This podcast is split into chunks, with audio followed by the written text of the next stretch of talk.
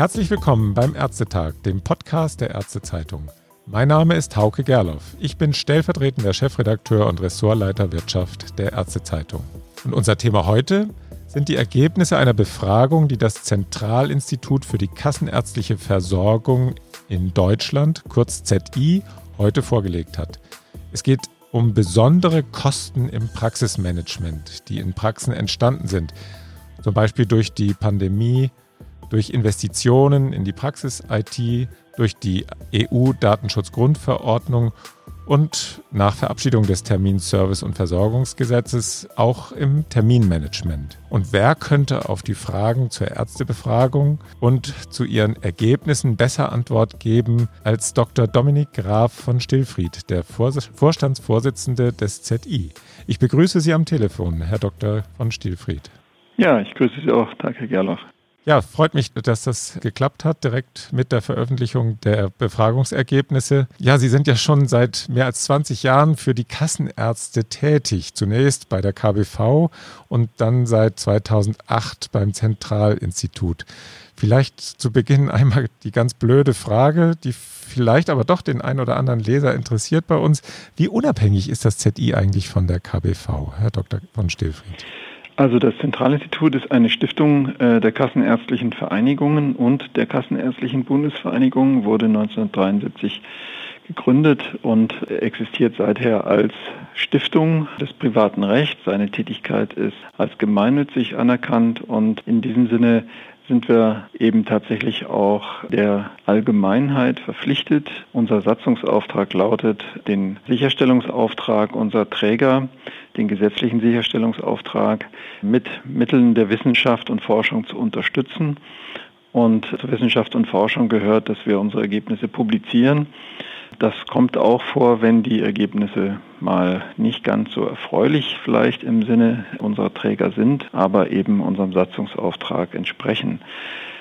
Andererseits ist es natürlich auch so, das muss man fairerweise dazu sagen, das ZI wird fast vollständig soweit wir nicht Drittmittel akquirieren können, zum Beispiel durch Innofonds-Projekte oder ähnliches, wird durch äh, Zuwendungen der kassenärztlichen Vereinigungen finanziert und äh, niemand kann auf Dauer systematisch gegen die Interessen eines Finanziers arbeiten. Das wäre dann der Fall, wenn wir eben unseren Stiftungsauftrag, unseren Satzungsauftrag nicht mehr verfolgen würden. Und dann müssten uns die KV sozusagen den Finanzhahn abdrehen. Mhm. Ähm, das ist bisher nicht vorgekommen und äh, seit 2008, glaube ich, haben wir eine sehr gute Balance gefunden zwischen dem, was für die Träger wichtig ist und dem, was unser Satzungsauftrag von uns verlangt. Kommen wir zur aktuellen Erhebung. Wie sind Sie eigentlich vorgegangen für die Studie besondere Kosten im Praxismanagement? Und vielleicht als gleich als Anschlussfrage, was unterscheidet eigentlich besondere Kosten von normalen Praxiskosten? Na, die besonderen Aufwendungen sind solche, die sozusagen unterjährig auftreten. Das ZI macht ja seit 2009 eine recht umfangreiche jährliche Befragung der Praxen, das sogenannte ZI-Praxispanel, wo wir von rund 5000 Praxen jährlich Informationen bekommen zur wirtschaftlichen Lage der Praxen. Das basiert in der Regel auf der steuerlichen Abschlussrechnung und hat daher immer einen gewissen Zeitverzug. Also jetzt werden wir die Jahre 2015 bis 2018 veröffentlichen in Kürze.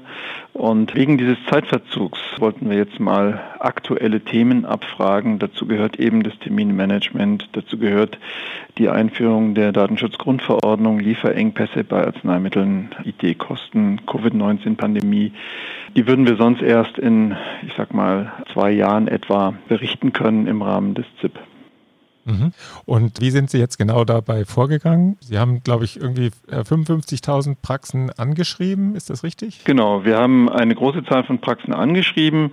40 Prozent etwa der Hausarztpraxen und der Psychotherapeuten und fast alle Facharztpraxen. Ziel war eben eine regional ausgewogene Grundgesamtheit, so ländliche Regionen, städtische Regionen, sowieso alle Fachgruppen abgebildet zu haben. Natürlich haben wir keinen Einfluss darauf, wer sich zurückmeldet. Also die Rücklaufquote war vergleichsweise gering.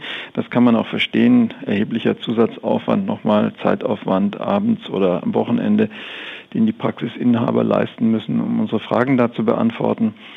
Aber der Rücklauf war gut. Wir haben von fast 2000 Praxen Rückantworten bekommen. Auswertbar im Sinne aller Fragen sind etwa 1750 äh, Arztpraxen jetzt gewesen. Mhm. Das ist, glaube ich, für diesen Zusatzaufwand eine ganz gute Ausbeute.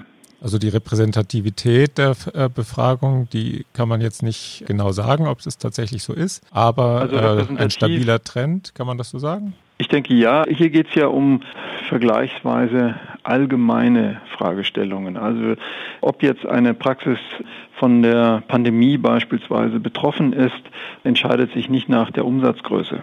Mhm. Auch die DSGVO beispielsweise betrifft alle Praxen und deswegen äh, war es uns vor allen Dingen wichtig, dass die Versorgungsbereiche gut vertreten sind und das ist der Fall. Also alle drei Versorgungsbereiche, hausärztlich, fachärztlich, psychotherapeutisch, sind in ausreichender Zahl vertreten, immer etwa ein Drittel und damit können wir gute Aussagen machen. Herr Dr. von Stillfried, wollen Sie vielleicht die wichtigsten Ergebnisse zusammenfassen? Es geht ja, Sie hatten es ja schon gesagt, es geht ja um IT-Kosten, DSGVO, Kosten im Terminmanagement, Kosten aus Lieferengpässen von Arzneimitteln, aber auch um die Kosten, die Ärzten jetzt durch die Pandemie entstanden sind. Ja klar, ich versuche es kurz zu fassen. Wir haben ja viel Input bekommen. Ja. Der entscheidende äh, Aspekt aus unserer Sicht ist, alle vier Aspekte Terminmanagement, Datenschutzgrundverordnung und IT, als äh, Lieferengpässe bei Arzneimitteln und die Pandemie führen äh, alle zu deutlichen Mehraufwendungen in den Praxen. Zum Teil sind es tatsächliche Ausgaben. Geldaufwendungen, zum anderen sind es einfach zeitliche Aufwendungen, die zu Buche schlagen. Und wir können schon sagen, dass also beispielsweise die IT-Kosten in den vergangenen zwei Jahren massiv nach oben gegangen sind. Die sind etwa um 60 Prozent auf durchschnittlich 6000 Euro angestiegen bei den teilnehmenden Praxen. Das eigentliche Praxisverwaltungssystem ist davon nur ein kleiner Anteil, 50 Prozent, äh, auch gestiegen, aber nicht so extrem. Mhm. Und nur um mal die Relevanz dieser Größenordnung deutlich zu machen, also der Orientierungswert, die Anpassung des Preises für ärztliche Leistungen äh, für dieses Jahr betrug 1,5 Prozent. Das sind rechnerisch etwa 3.900 Euro pro Praxis. Wenn ich alleine in diesem Jahr dann zusätzlich 1.300 Euro für meine IT ausgeben muss, also 30, 40 Prozent dessen, was ich zusätzlich bekomme, alleine schon für IT-Kosten verschwunden. Mhm. Was war denn das Ziel eigentlich der Umfrage? Transparenz oder was war Ihnen da besonders wichtig? Das Ziel war, Transparenz über diese Mehraufwendungen zu bekommen, weil wir Signale aus der Praxis, aus den Praxen bekommen, dass es hier Unmut gibt, dass es besondere Belastungen gibt und natürlich wollen wir Informationen schaffen, die auch von der KBV und von den KV in den weiteren Verhandlungen mit den Krankenkassen genutzt werden können. Wir haben beispielsweise Situationen, dass derzeit aus Sicht der Krankenkassen wegen der Covid-19-Pandemie von einer Nullrunde gesprochen wird. Es wird darauf hingewiesen, dass die Leistungen, die Inanspruchnahme ja zurückgegangen sei, dass also weniger Aufwand entstanden ist. De facto können wir aber mit der Befragung zeigen, dass die Pandemie äh, zu zeitlichen Mehraufwendungen geführt hat in den Praxen, auch wenn vielleicht weniger Patienten da waren, hatten die Praxen einfach äh, für diejenigen, die da waren, erhebliche zeitliche Zusatzaufwendungen, die auch wieder äh, auf einen halben Tag pro Woche sich aufaddieren. Mhm. Äh, welche Schlüsse ziehen Sie denn aus den Ergebnissen? In Ihrer Mitteilung zur Befragung ziehen Sie den Vergleich zur Situation in den Krankenhäusern. Krankenhauszukunftsgesetz vielleicht erwähnt als Stichwort. Ja, die Krankenhäuser kriegen vier Milliarden für Investitionen in ihre IT-Infrastruktur. Von den Vertragsärzten wird erwartet, dass sie das aus dem Laufenden bezahlen. Es zeigt sich ja gerade, aufgrund unserer Befragung, dass die IT-Kosten besonders stark ansteigen. Wie gesagt, 60 Prozent in zwei Jahren. Und es gibt hier derzeit kein bundesweites Investitionsprogramm, das die Praxen fördern würde. Wir sind der Auffassung, äh, man sollte hier doch mit dem gleichen Maß den ambulanten und den stationären Bereich fördern. Mhm. Herr Dr. von Stillfried, wenn Sie jetzt mal die ganze Befragung vor Ihrem inneren Auge Revue passieren lassen, die ganzen Aspekte, IT, Pandemie, Terminmanagement, Lieferengpässe. In welchem Bereich haben Sie am meisten den Eindruck, dass die Kosten durch Vorgaben aus der Politik vor allem, aber eben jetzt auch in der Pandemie natürlich durch die Vorgaben, äh, des, die das Virus sozusagen macht, besonders stark aus dem Ruder laufen? Kann man das sagen, dass die Kosten irgendwo aus dem Ruder laufen? Naja, aus dem Ruder, glaube ich, kann man so nicht sagen, aber ich glaube, man kann sagen, dass diese Mehraufwendungen, die wir in dieser Befragung insgesamt darstellen, durchaus geeignet sind. Die zusätzliche Vergütung von 1,5 Prozent in diesem Jahr aufzufressen, ersatzlos aufzufressen.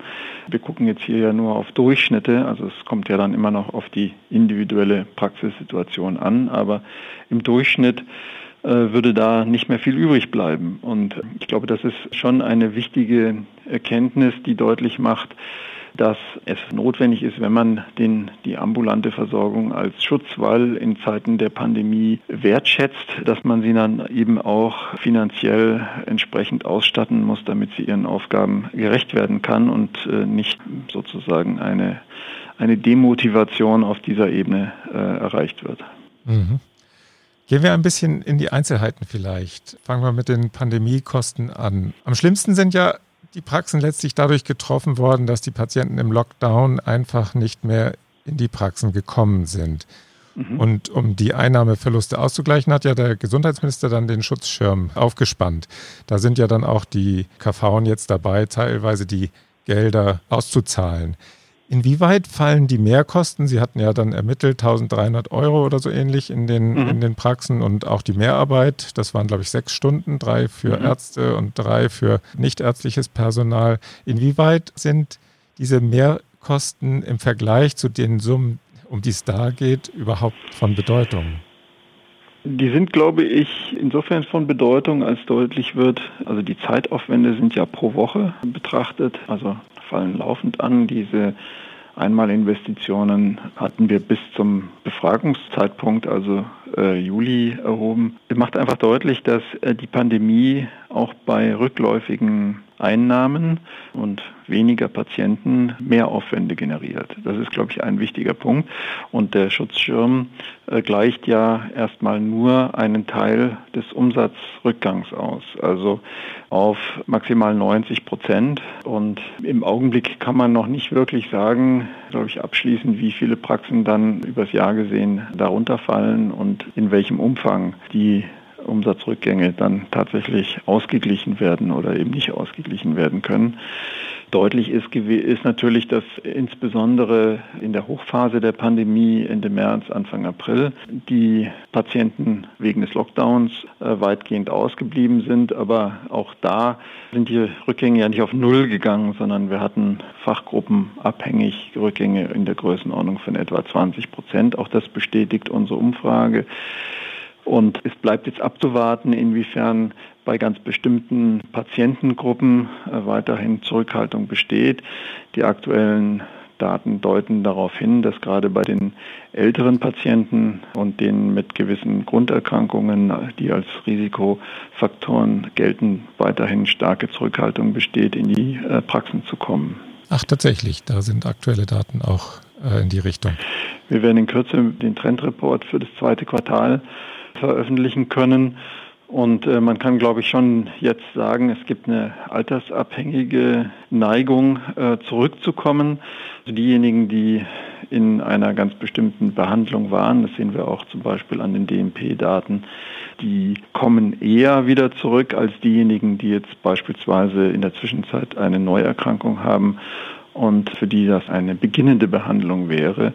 Äh, da scheint die Zurückhaltung teilweise noch größer zu sein. Also beispielsweise bei den Neueinschreibungen für DMP ganz starke Rückläufigkeit zu beobachten, auch noch im zweiten Quartal. Mhm. Kommen wir zum Terminmanagement. Das ist jetzt natürlich ja? ein Ergebnis, das wir nicht in, diesem, in dieser Umfrage generiert haben. Nee, klar. Stichwort Terminmanagement, TSVG.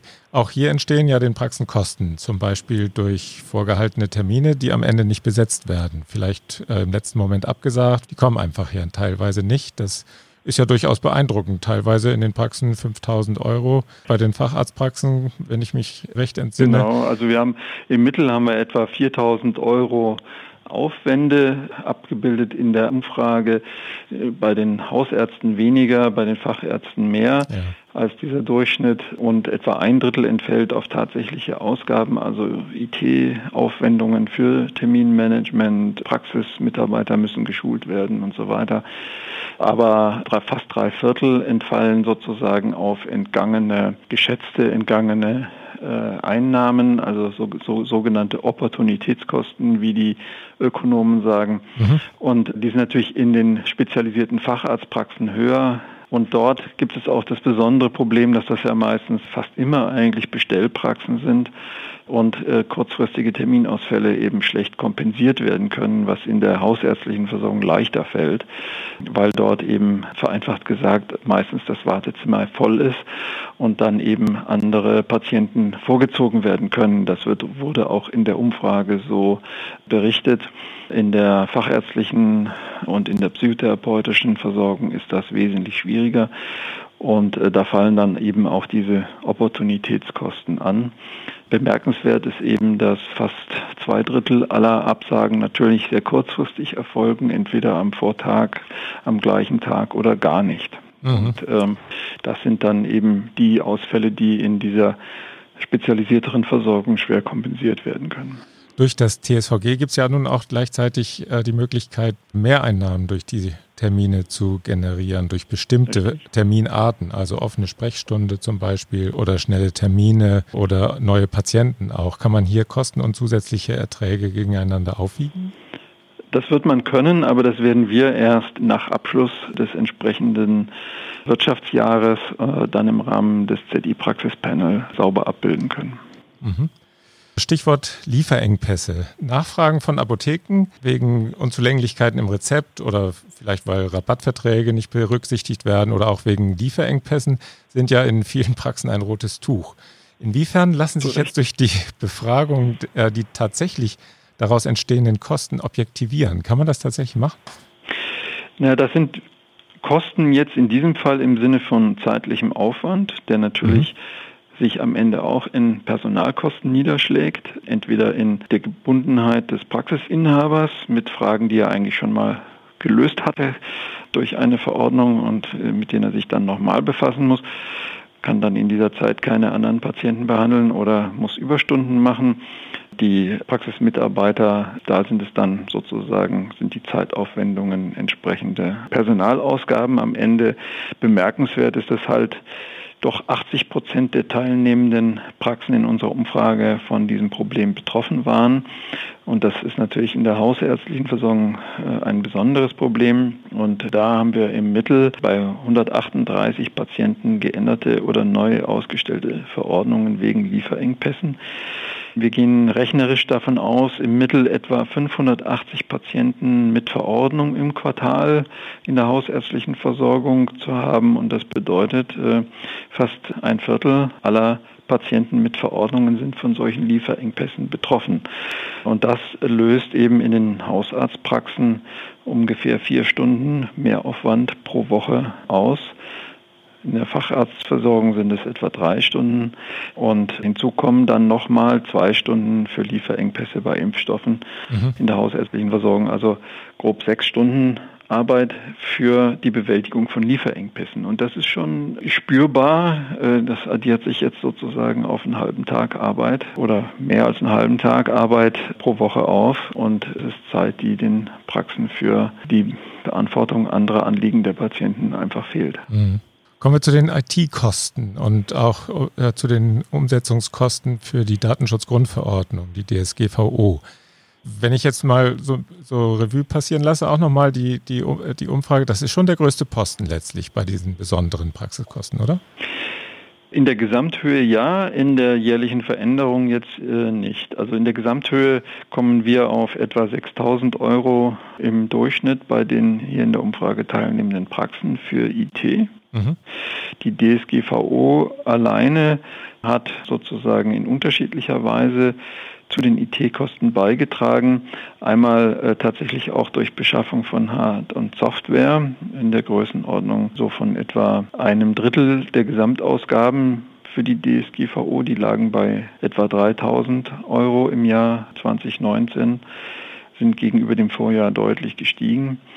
Und der größte Block waren aber Personalaufwendungen, also entweder neues Personal, externe Mitarbeiter, also zum Beispiel Datenschutzbeauftragte, die äh, bestellt wurden, interne Datenschutzbeauftragte, die geschult werden mussten, Mehrkosten für Personal, das höher vergütet werden musste wegen dieser äh, Spezialisierungen. Also insgesamt überwiegend Personalaufwendungen und äh, eben Zeitaufwendungen. Mhm. Ein Teil der gestiegenen Kosten könnte ja auch zu verbuchen sein unter Anschluss an die Telematikinfrastruktur. Das ist ja genau in den Berichtszeitraum gefallen. Ja, das bei können vielen wir allerdings Praxen. nicht sauber rausrechnen. Ja. Und da kann man aber dann nur sagen, wenn Sie jetzt in die Richtung steuern, da gäbe es ja eine Entschädigung dafür. Das ist zwar richtig, aber äh, aus anderen, jetzt nicht aus dieser Befragung, aber aus anderen Quellen ist deutlich, dass die Industrie die Preise mindestens auf das Niveau dieser Entschädigung gesetzt hat, wenn nicht sogar höher, sodass den Praxen von dieser Entschädigung entweder nichts bleibt oder tatsächlich mehr Aufwände. Also die Förderung durch die Finanzierungsvereinbarung wird zumindest nicht, kann man nicht komplett nicht dann äh, äh, wirkt nicht entspannend. Okay. Gut, wenn wir jetzt mal einen Strich unter diese ganzen Teilbereiche machen, lässt sich das so zusammenführen? Also den Praxen sind im vergangenen Jahr besondere Kosten in Höhe von 12.000 Euro oder so entstanden. Wie sehen Sie das?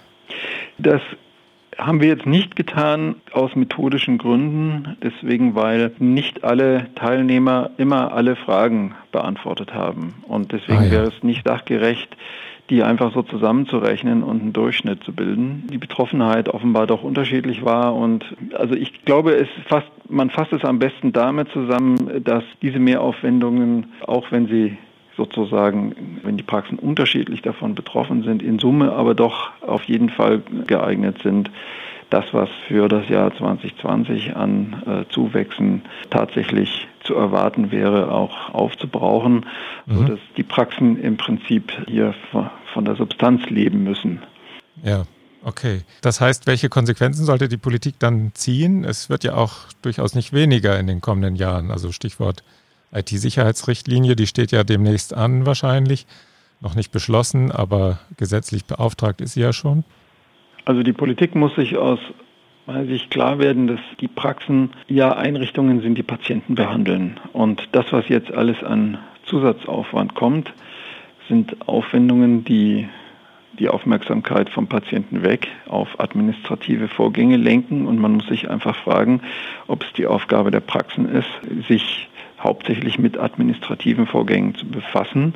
Wenn man möchte, dass die Ärzte und äh, Praxismitarbeiter Zeit für die Patienten haben, glaube ich, muss man die Praxen finanziell so stellen, dass sie in der Lage sind, diese Zusatzaufwendungen, die durch zahlreiche Vorgaben aus verschiedenen Bereichen kommen. Es ist ja nicht nur mhm. äh, der Bereich IT, es ist Hygiene, es sind viele andere Bereiche, die dazu kommen durch die Einstellung administrativer Mitarbeiter äh, abfedern zu können und das muss einfach finanziell unterstützt werden. Mhm.